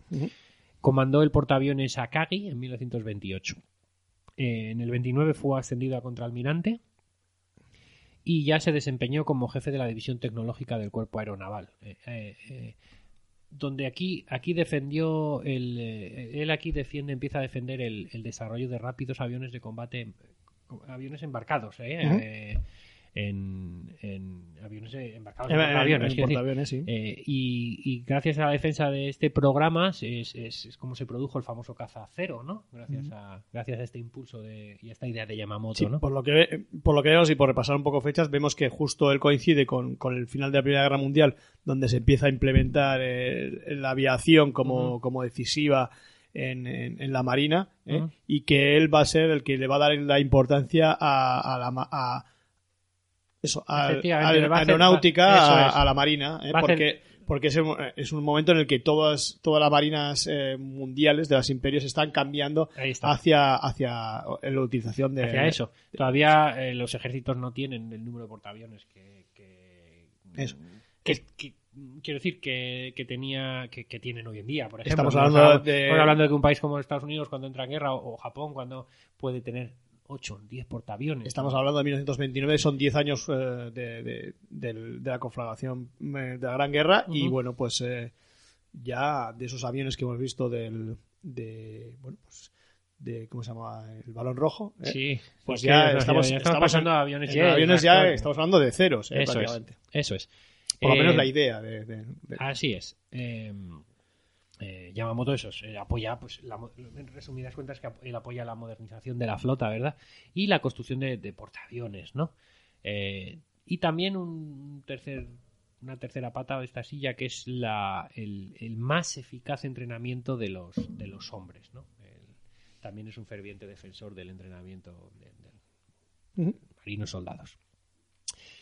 En, en 1934, eh, Yamamoto comanda la primera división embarcada y en el 36, ya como vicealmirante, se convirtió en viceministro de Marina. Eh, Yamamoto comandó la primera flota en, en nada, en el 38 y se convirtió en comandante en jefe de la flota combinada en el 39. O sea que vemos prácticamente que, que este cada año que pasaba metía un sueldo más grande a casa. ¿sabes? Eh, eh, Que- iba viniendo un plus. que sí, que su señora diría, uy, y Soroku, aquí cada, eh, cada año le iban ascendiendo, cada año le iban Mm, Vamos ascendiendo. ampliando el Porsche. Sí, eso es. Entonces, bueno, al final ya, pues, año el coche, luego se mete en el piso, luego ya se mete en la, en la, en la mansión, ¿eh? Cada Ajá. año. Esto, y, y bueno, en, en esta época, en el año 39, eh, Yamamoto usó su... Bueno, vamos a recordar que, que el bombardeo a Pearl Harbor es en diciembre del 41. ¿eh? Ujú. Todavía quedan un par de años para eso, pero en el 39 Europa ya ha estallado en guerra, ¿no? Pero bueno, en esta época Yamamoto usa su creciente poder para, para ir sustituyendo el RQR con su idea, ¿no? Ujú. Ir sustituyendo la preeminencia de los acorazados, a los que él considera ya eh, barcos obsoletos, eh, en, favor, en favor de las tácticas basadas en portaaviones. eh, tácticas que luego incorporó, y como, como, como ya sabemos y tal, al plan para atacar eh, Pearl Harbor, ¿verdad? Eh, y como almirante también de, de la, de, de alta mar de la flota japonesa, Yamamoto se preparó para, para la guerra contra los Estados Unidos. Permíteme en este momento, Sí. eh, y porque viene el guion, hacer un breve paréntesis. ¿eh? Sí. No, por, no por iniciativa propia, sino porque aparece en el guion y así hacemos una separata. Vamos a explicar brevemente por qué Japón se enfrentó a Estados Unidos. Desde hacía tiempo, el imperio del sol naciente necesitaba expansionarse. Y se debatía la alternativa de adquirir nuevas riquezas o sufrir la crisis económica y el caos político. Cuatro años de guerra con la China de Chiang Kai-shek han, han desangrado al Japón. Se extiende la miseria, escasean las materias primas, muchos productos esenciales de esencial necesidad están racionados, la industria textil, el motor del país trabaja al 40 al ci- 40-50% de sus posibilidades. El gobierno del imperio, el ala extremista representada por los militares sostiene la tesis de un inmediato golpe de mano contra el sudeste asiático, Filipinas, Indochina, Malasia, Indias Orientales, que tienen mercados ricos en arroz, petróleo, bauxita, estaño, zinc, caucho, azúcar, tabaco, bueno, de todas las materias primas principalmente, ¿no? La ocasión para el primer paso la ofrece en Europa Hitler, ¿eh? que invade Francia. Fulminantemente, Japón ocupa la Indochina francesa. ¿eh? Se aprovechan de la situación en, en Europa. Eh, la Indochina francesa, que un año después, en julio del 41, entra a formar parte integrante de la esfera nipona, de la denominada esfera nipona. Roosevelt sabe que estas ocupaciones no son pacíficas porque desde 1974 el sistema MAGIC, que ya ha salido citado en, en la narración, es empleado por el servicio secreto de la Marina estadounidense y bueno, pues es capaz este sistema MAGIC de descifrar la clave japonesa. Y seguirá haciéndolo hasta el final de la guerra porque Sí, no, los no- japoneses no los son- descubrirán. sí, ¿eh? Tanto, tanto en, un, en un- océano como en otro, eh, la, la importancia de descifrar la- Las claves, las enemigas, claves sí. será, eh, será clave, nunca mejor dicho. Ante la ocupación de Indochina, los Estados Unidos replican con una serie de medidas significativas. Desde julio del 40 se vota un nuevo aumento de las fuerzas navales en el Pacífico. Se prohíbe la exportación de petróleo a Japón. Se aprueba el servicio militar obligatorio. Esto es lo más gordo, lo del petróleo. Sí, sí. Se suspenden los suministros de acero a Tokio. Se concede ayuda a Chiang Kai-shek. Y finalmente todos los bienes nipones en los Estados Unidos son congelados. Ya, ya veían por dónde, por dónde iba el tema, ¿no? Mm, sí. eh, ya estaban viéndose mm, que, que eran do- dos imperios que peleaban por un mar inmenso, pero con... Roosevelt no era tonto, de verdad. o- o su- y, y- y sabía que. Porque los japoneses eh, intentaban. eh, cor- eh, eh, maquillar o, o disfrazar esa ocupación de la zona sudeste asiático, Indochina y tal, como algo pacífico, Sí, algo zona de consentido, influencia. algo tal. Sí. Pero Roosevelt sabía que no era verdad. Bueno, como Hitler, ¿no? Que, que hace una zona de, de influencia. Bueno, pues aquí yo tengo más influencia Sí. tal. Voy entrando, ¿eh? Eso es. Y es una zona de seguridad, ¿no? Ahí está. Eh, aprovechando que, bueno, pues que me son, me son afines los gobiernos. Eso Bueno, es. Y si no, los cambio. El embargo de petróleo significa para Tokio el golpe más duro. Las reservas de combustible solo son suficientes para un año. Los militaristas japoneses ven ya la guerra inevitable. En realidad, hace 10 meses que la Marina nipona, la primera o segunda más potente del mundo, que tiene consta de 10 acorazados, 10 portaaviones, 35 cruceros, 111 destructores y 64 submarinos, ¿eh? échale, échale hierro ahí, Sí. échale acero ahí, ¿eh? se preparan a- para asestar eh, apenas sea necesario golpe mortal a la flota americana del Pacífico. Sí, ellos ya iban, ya estaban militarizándose, desde luego, y estaban preparando, preparándose ante una posible guerra, ¿verdad? Tenían, tenían ahí eh, en, un primer en un primer momento el Estado Mayor japonés todavía estaba indeciso eh, sobre cuál sería el, el primer movimiento a ejecutar. Eh, Yamamoto aboga por una guerra con Estados Unidos, pero eh, una vez que Japón tomó la fatídica decisión de invadir las ricas tierras del sudeste asiático. Hay otros en el Ministerio Naval que esperaban evitar esa guerra con los americanos, eh, al menos mientras luchaban contra, contra las posesiones holandesas eh, eh, y británicas en Asia. No quería Es abrir decir, otro frente. no, no querían abrir otro frente. Es decir, Vamos a ir poco a poco, con cierta racionalidad. no vamos a intentar abarcarlo todo de, todo de golpe, ¿no? Pensaron en atacar a traición las Filipinas y después, tras haberlas conquistado, pues esperar a ver qué hacían los yanquis, ¿no? Esperar a ver un poco la reacción americana. Y, eh, bueno, de hecho, en su primitivo plan bélico, los japoneses contaban con completar eh, primero la conquista de Filipinas, Malasia y, y todas las islas eh, orientales, lo que las Indias orientales que holandesas, ¿no? Pero en agosto del 39, cuando fue puesto al frente de la flota unida japonesa, eh, era almirante, es cuando es puesto al frente, ¿no? Sí, Yamamoto, en como agosto del dicho. 39, sí. Y Yamamoto es muy consciente de la inmensa capacidad industrial de los Estados Unidos, lo hemos dicho antes, porque él conocía el país, había viajado, había estado allí, había estado varios años allí. Eh, es muy consciente, pero sí que es verdad que lo que subestima es la potencial determinación del pueblo americano, ¿verdad? Y eh, bueno, él defiende que la única posibilidad de victoria de Japón radicaba en un ataque sorpresa que paralizara a las fuerzas navales estadounidenses en el Pacífico y que forzara a Estados Unidos a una paz eh, negociada.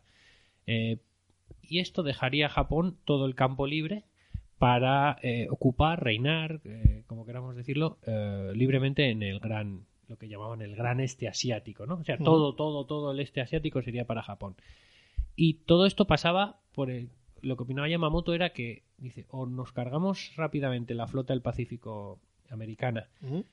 Porque así les pillamos un poco de sopetón y les obligamos a, a pedir una paz negociada o no va a haber otra opción él lo veía así Sí. Eh, él, él definía a la flota estadounidense del Pacífico como, como una espada, ¿no? Que estaba apuntada hacia la garganta del Japón, la veía como una amenaza, ¿no? De hecho, aunque no fue, él, él, él no fue el autor eh, del plan detallado de, de atacar Pearl Harbor, ¿no? Como tal, como se- siempre se ha opinado, pero sí que lo defendió dentro de los círculos gubernamentales. Eh, pero eso sí, repito, tenía que ser un ataque sorpresa. Eh, aunque Japón construyera rápidamente poderosos portaaviones gigantescos superacorazados y aunque sus hombres fuesen gradualmente adiestrados como los de la Marina inglesa o americana, por ejemplo, Yamamoto seguía siendo escéptico sobre la posibilidad real de una victoria japonesa en una guerra larga, a larga, eh, una, larga una guerra que se alargase en el tiempo contra los Estados Unidos. Él, ahí tenía muchas dudas. Y no, esto es verdad que no dudó en decirlo abiertamente varias veces. Eh, a fin de devolver un poco a los belicistas, a esos extremistas, eh, a la realidad. De hecho, cuando el primer ministro le preguntó qué posibilidades de victoria tendría Japón si atacara a los Estados Unidos, Yamamoto parece que le respondió. Pero, pero, vas a hacerlo tú otra vez eh, como lo has hecho antes, así como ofendiendo un poquito a la comunidad japonesa. No, así, pero- así como poniendo voces. Así. No, porque estaba imitando a Izuku al otro. Izuku, Ah, eh, vale, vale. Ah, Goku. Ah, el otro. o- no, Goku es otro. Ugaku. bueno, Yamamoto le dijo a... En un primer momento, como has dicho antes. No, no, no. Y- Dice, y no- y en no- un primer momento tendremos grandes éxitos. Pero son los chinos los que no. Ah, Los japoneses no hablan así, John. No. Bueno, en un primer momento tendremos grandes éxitos. Este periodo podría durar un año, incluso más. Pero no estoy nada seguro de cómo acabarán las cosas. Déjame que haga- lo voy a hacer yo en japonés. Venga. En un primer momento tendremos grandes éxitos. Este periodo podría durar un año o incluso más. Pero no estoy nada seguro de que cómo acabarán las cosas. ¿Así te gusta más? Me ha encantado. Bueno, pues al final, y aunque dudando, el Estado Mayor de la Marina japonesa aceptó su, su tesis, ¿no? Del ataque, ataque sorpresa. Como un poco el ataque relámpago que Hitler había Blitzkrieg, hecho, Blitzkrieg. había hecho en Europa, ¿no? O, a- o Aníbal. ¿eh? Pues así llegamos a, a Pearl Harbor. Eh, Eh, ¿Me dejas a mí la parte de Pearl Harbor? coméntanos, coméntanos. Pearl Harbor. Em, el almirante centró entonces toda su energía en la próxima pelea con la flota del Pacífico de los Estados Unidos. Y sobre Pearl Harbor se concentró la atención de los japoneses. La enorme distancia que separaba la isla ha- hawaiana de la base de, de marina nipona fue considerado un elemento favorable para la realización de la sorpresa y para llevar a cabo un plan audaz hasta el límite de lo increíble.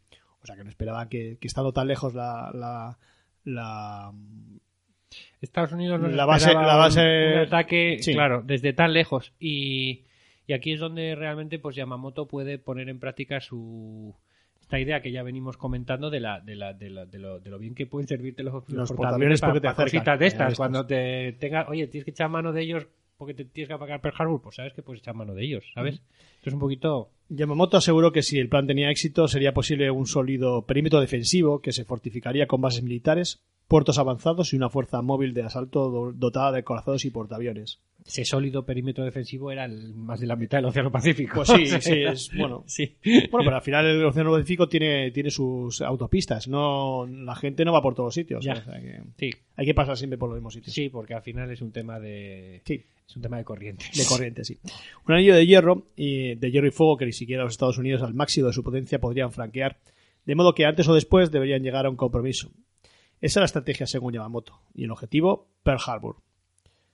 Tomada esta decisión, durante meses y meses agentes del servicio secreto nipón, expresamente adiestrados, enviaron diariamente información sobre los movimientos de la flota americana desde el consulado japonés en Honolulu.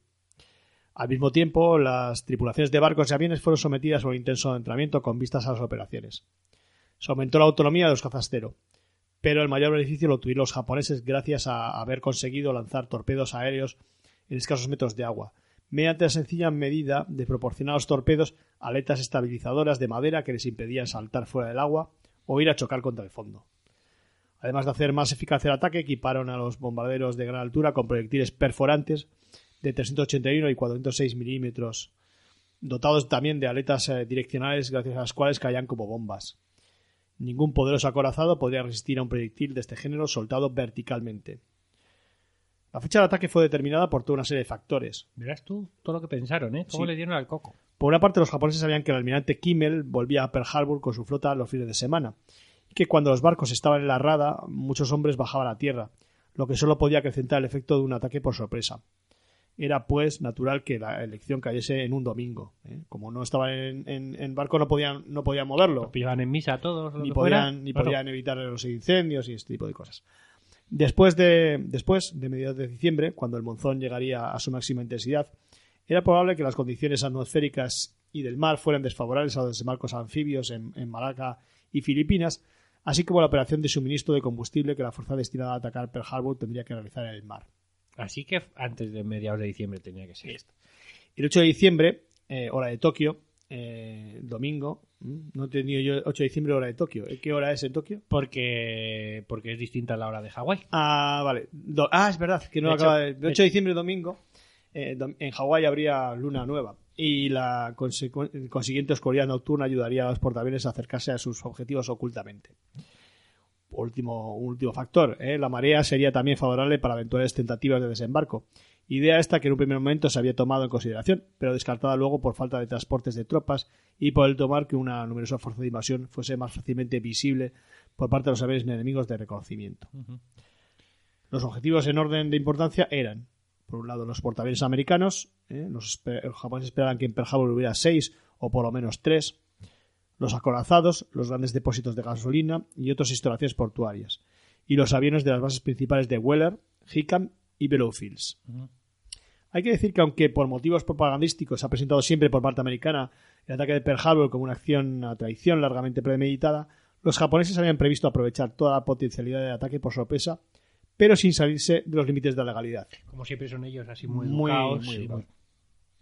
Algún día hablaremos de lo de Nankín. Sí, que sí.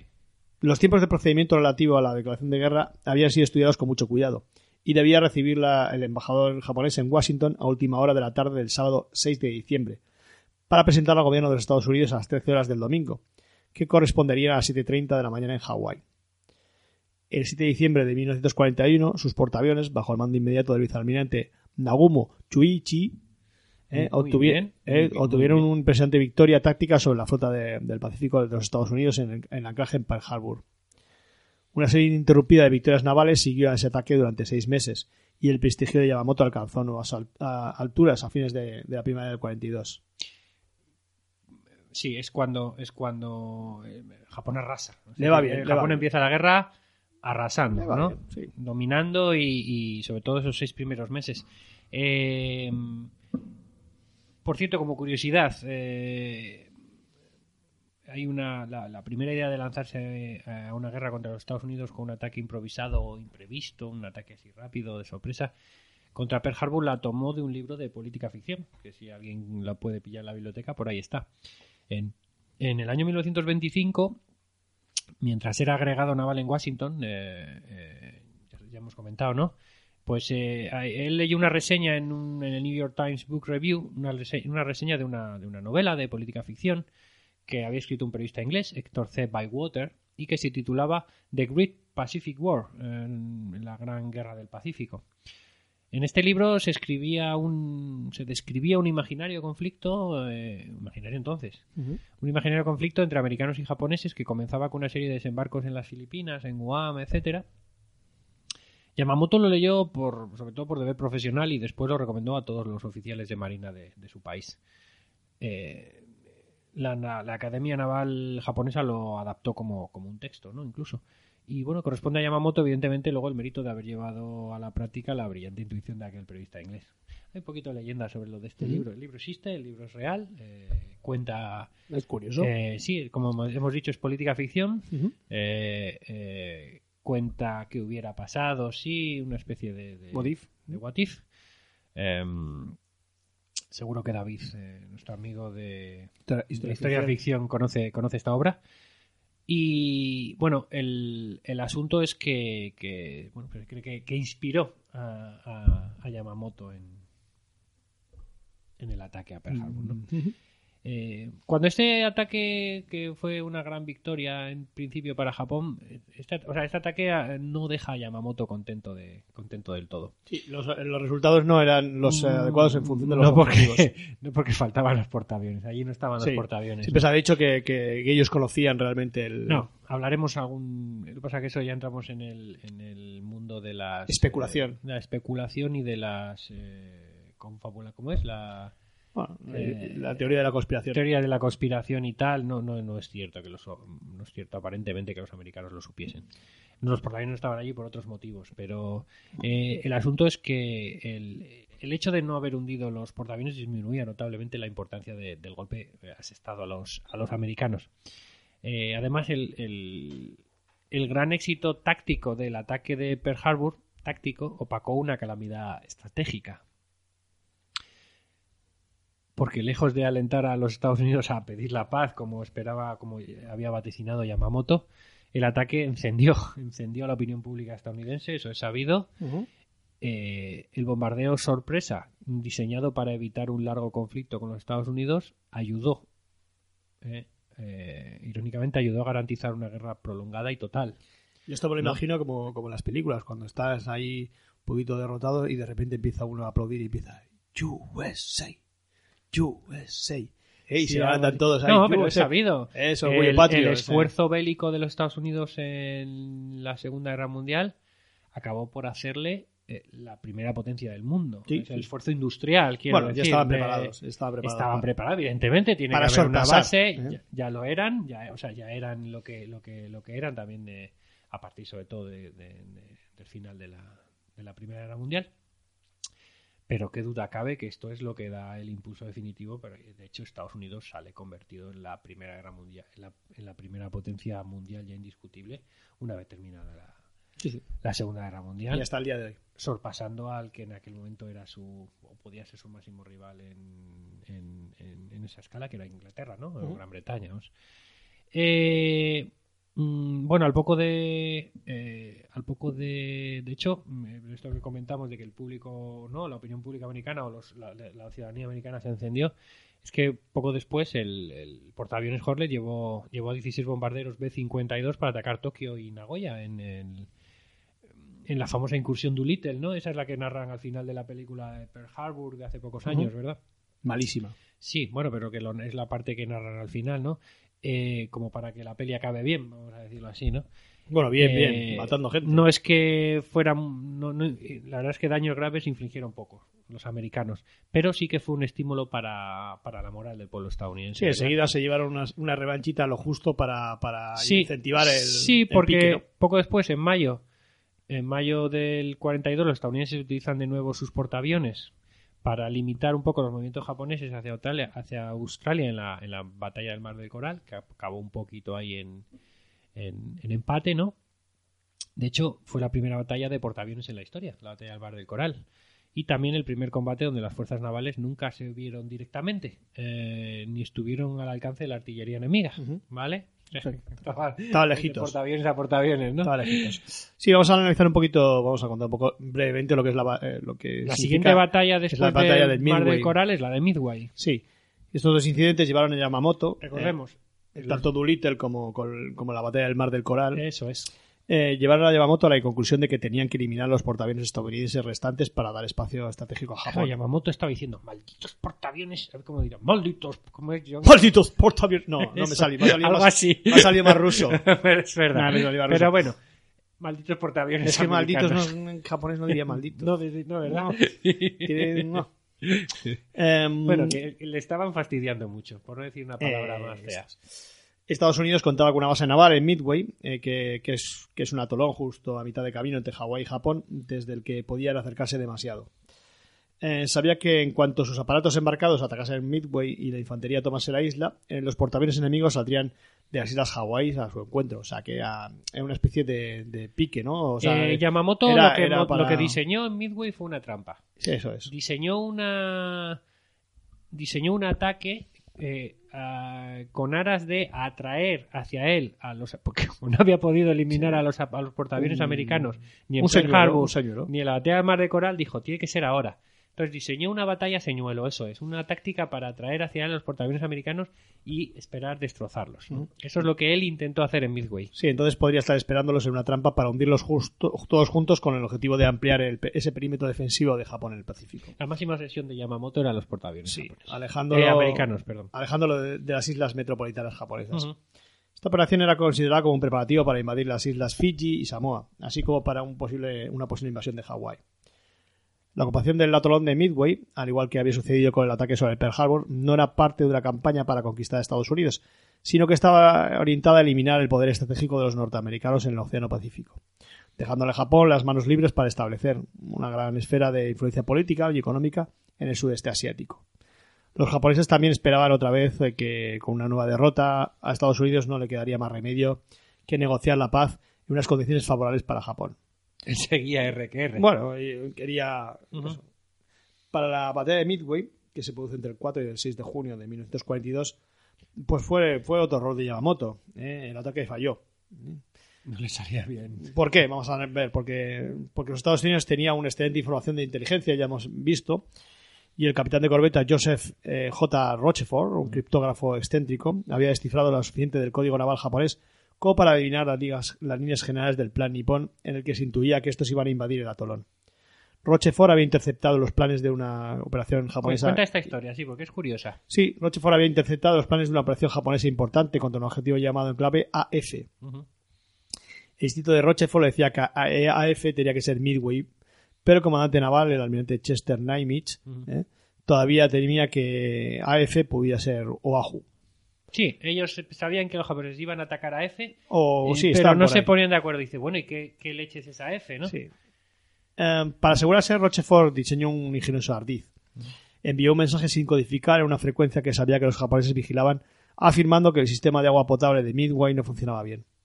Pocos días después, cuando había una orden japonesa codi- decodificada para que se enviasen depósitos de agua eh, de agua potable acompañando a la operación AF, tuvo la confirmación de que necesitaba a Nimitz. ¿Eh? Se podían concentrar activos navales en Midway sin comprometer la seguridad eh, de Oahu. Eh, pues la flota americana puede estar preparada y planificar a fondo la defensa. Qué listo el, el Roquefort Ahí este. estuvo. Roquefort, Rochefort. Qué listo. Eh, Yamamoto creía disponer de informaciones precisas por los servicios de inteligencia de que los portaaviones USS Enterprise y USS Hornet, USS Enterprise no vuela, o sea, que dice que no. Este Enterprise no vuela. Y el USS Hornet eh, eran los únicos disponibles por aquel entonces en la flota norteamericana del Pacífico. El USS Lexington había sido eh, hundido y el USS Yorktown ¿Vas a decir USS delante de cada nombre de portaaviones? Lo que haga falta. Y su majestad si fuera el, el británico. El USS Yorktown eh, había sufrido graves daños y se consideraba hundido en la batalla del Marco del Coral que había tenido lugar tan solo un mes antes. Eh, pero no era así. Esto fue otro de los, otro de los fallitos Los de apreciación de Yamamoto. y coleando, Pensaban que el Yorktown había sido hundido en el mar del Coral por un error de apreciación y no, el Yorktown no había sido no había sido destruido en la batalla del mar del Coral. Por otra parte, los planes de Yamamoto eran demasiado complejos y ambiciosos y sus objetivos eran confusos. El plan, Sí, de, por- fíjate tú lo que claro, él, él mandó, bueno, cuéntalo. y el plan de batalla japonés incluía el movimiento de ocho fuerzas operativas separadas, un ataque de, distra- de distracción en las islas Aleutianas, ¿eh? En- Las islas Aleutianas están en el norte, casi Sí. en- de- para, para la parte de arriba del estrecho de Bering. los yanquis no picaron, ¿eh? y la ocupación de las islas Midway, todo ello mientras intentaba la destrucción de los portaaviones estadounidenses. O sea, que era una macro operación con, con muchas derivadas, ¿no? Sí, sobre todo eh, el, el- el, mm, el- su esto era sobre todo atacar las aleutianas, como hemos dicho, como una especie de distracción para mover parte de la flota americana hacia allí y por otro lado ocupar ocupar Midway, ¿no? Eh, mientras luego intentaba eh, destruir a los portaaviones americanos que vendrían a- de auxilio a Midway. ¿no? Y lo estaría esperando, pero aquello no no, Sí. fue, no fue bien. Yamamoto dispersaría sus fuerzas de manera que no pudiesen ser descubiertas antes de, las bat- de la batalla y que cayese sobre el enemigo con sorpresa, de manera concentrada, cuando la confrontación hubiese comenzado. Sin embargo, esta gran dispersión haría que sus unidades se viesen impedidas a la hora de protegerse mutuamente. El resultado de la batalla fue una victoria decisiva para los norteamericanos, que pasarían a la historia como el enfrentamiento naval más importante de la Segunda Guerra Mundial, marcado, marcando un punto de inflexión en el conflicto y provocando que los japoneses perdieran cuatro portaaviones y un crucero de su flota, sin contar a los casi 200 pilotos navales. En la frustrada tentativa de ocupar el atolón de Midway. Ha pasado la historia el hecho de que en solo cinco minutos, tres de los cuatro portaaviones japoneses fueron destruidos de- por los bombarderos. Por bombarderos que eran Douglas SBD. ¿eh? Poco después caería el cuarto. Sí, es famoso, los famosos lo llaman así, los cinco o los seis minutos de Midway, algo así, porque, porque los, los artilleros americanos, de- desde los bombarderos, vamos, tuvieron una puntería brutal y, y, y es una cosa increíble que, que es que en cinco minutos te destruyan tres portaaviones, que se dice pronto. Bueno, o sea, es, estamos hablando de un, de un tercio de tu, de, tu, de tu flota en el sentido de la flota de, de- Sí. de portaaviones. Es una locura. En cinco minutos. Todo el ¿eh? que haya un jugado a hundir la flota sabe lo que molesta que caiga un portaaviones. Sí.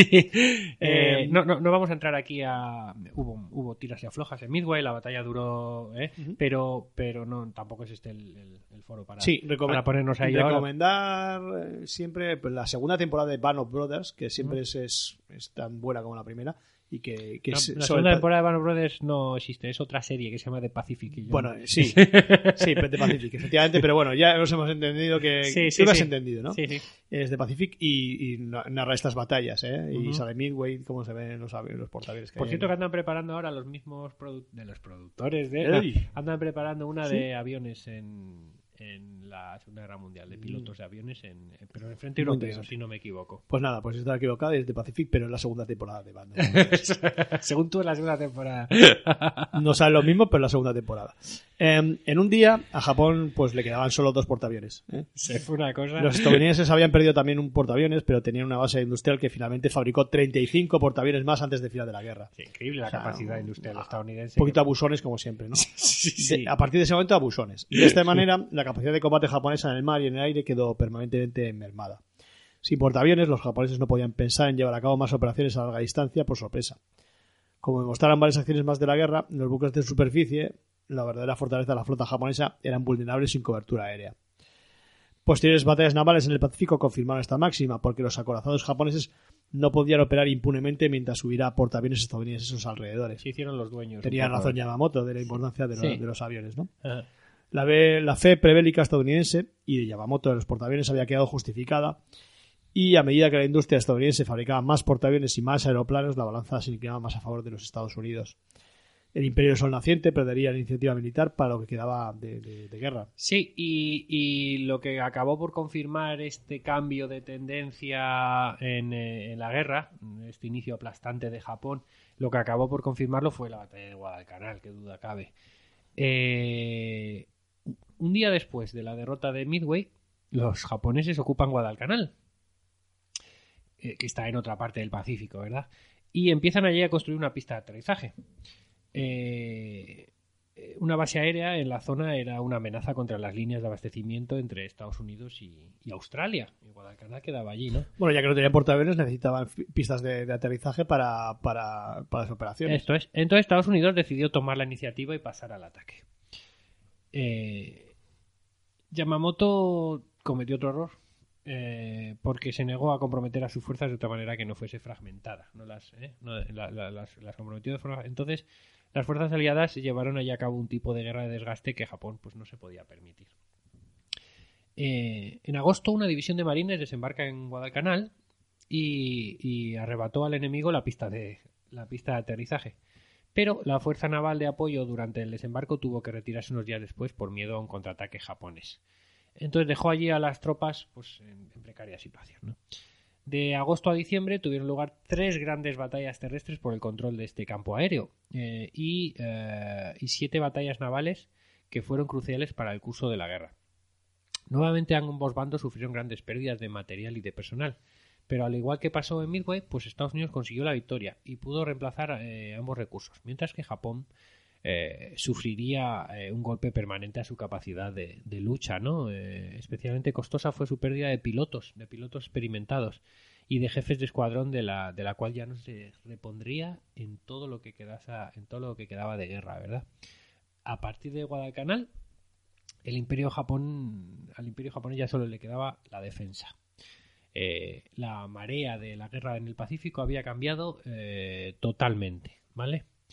Eh, aún así, la evaluación estadounidense de Yamamoto fue lo suficientemente buena eh, como para que cuando la, la información de inteligencia eh, revelara el plan de vuelo con el que hemos empezado este programa, ¿no? el plan de vuelo del almirante japonés en abril de 1943, pues fue era tan buena o lo suficientemente buena como para que los comandantes estadounidenses, como bien hemos contado, eh, mm, planeasen esa, esa emboscada, ¿no? esa operación esa operación venganza eh, que fue llevada a cabo desde precisamente desde ese aeródromo famoso que empezaron a construir los japoneses en Guadalcanal, esa es la famosa base Henderson que Sí, luego los, los americanos renombraron, ¿no? Eh, bueno, cuando Yamamoto murió, pues tenía casi 60 años. La edad de su padre cuando él vino al mundo, curiosamente. Ya era mayorcito, ¿eh? Por esta razón le habían puesto un nombre tan singular como fatal, porque Isoroku en japonés significa precisamente 60. Bueno, Pues el 21 de abril, Mineki Koga es nombrado comandante en jefe. Es el sucesor de Yamamoto. Koga. Los japoneses no recibirán la noticia hasta el 21 de mayo, cuando la radio anunciará, por la voz quebrada de un conmovido locutor, que el gran almirante había encontrado una muerte valerosa a bordo de un avión militar. Bueno, me ha salido medio, rusa. Bueno, porque había encontrado una muerte valorosa a, bordo de un avión militar. Bueno. Eh, los funerales oficiales tuvieron el lugar el, el 5 de junio. Un millón de ciudadanos de Tokio, casi todos llorando, dieron el último adiós a las cenizas de Yamamoto colocadas sobre un armón de artillería. Al mismo tiempo fue anunciado que Koga había ocupado su puesto. El almirante estaba ya en Truk, enfrentado con una situación que se hacía cada vez más difícil. La llamada Operación A podía considerarse ya fracasada. La operación, bueno, es, es la, la, la IGO, es la, es la que tú habías comentado al principio. La La operación IGO, IGO, esto es. que es la que dio pie a Yamamoto a, a, a la, a la famosa visita de, de- de las tropas, tal, que le costaría la vida, ¿verdad? Eh, y los americanos tenían la iniciativa sólidamente en su mano. En aquel momento se libraba una sangrienta batalla por la reconquista de la isla de Atú, en las Aleutianas. Koga dijo que había que considerar ya pasado el momento de las conquistas fáciles y las eh, victorias frecuentes. La oficina de censura se alarmó ante estas palabras y un alto oficial se apresuró a explicar a los corresponsales de guerra el exacto significado de la frase del almirante. Aclaró que Koga había querido decir que solo había habido un Yamamoto y que nadie era capaz de sustituirlo. Por parte americana se limitaron a referir que la radio de Tokio había anunciado la muerte de Yamamoto. Los que sabían más guardaron el secreto. Y bueno, y hasta aquí ha llegado esto. Y, y bueno, yo creo que la pregunta que, que nos deja y que, que hemos anunciado al principio es si fue tan determinante la muerte, esta operación y la muerte de Yamamoto en el final de la guerra, teniendo en cuenta que ya había perdido Midway, habían perdido Sí. Guadalcanal y que, y que, la- que prácticamente no le quedaba a la flota japonesa gran cosa. Yo creo que realmente no fue determinante la muerte de Yamamoto. pero fue un, un golpe. punto que sea un golpe muy duro para Golpe la moral, sobre todo, eso sí, es. eso es, para la moral, un golpe para la, bueno, para la moral estadounidense y negativo para la moral japonesa, ¿no? En un momento muy concreto de la guerra, justo cuando había cambiado ese cuando había cambiado la iniciativa, cuando Estados Unidos había empezado a ganar aquello, ¿no? A ganar el partido, como decía aquel, ¿no?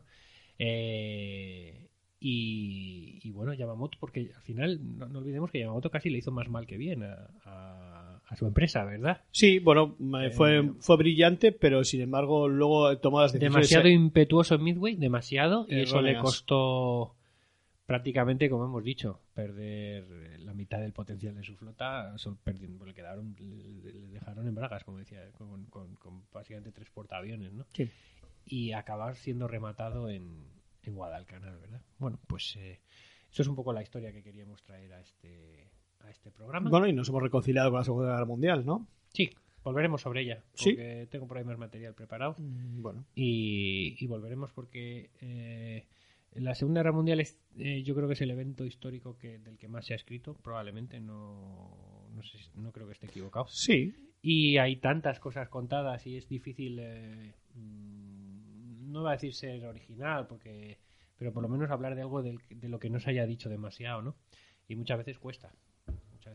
Pero, pero bueno, intentaremos traer eh, alguna cosilla, alguna cosilla más a este programa. ¿Te parece? pues con lo que tú lo que tú deseas, porque estamos aquí para cumplir tus órdenes y tus deseos.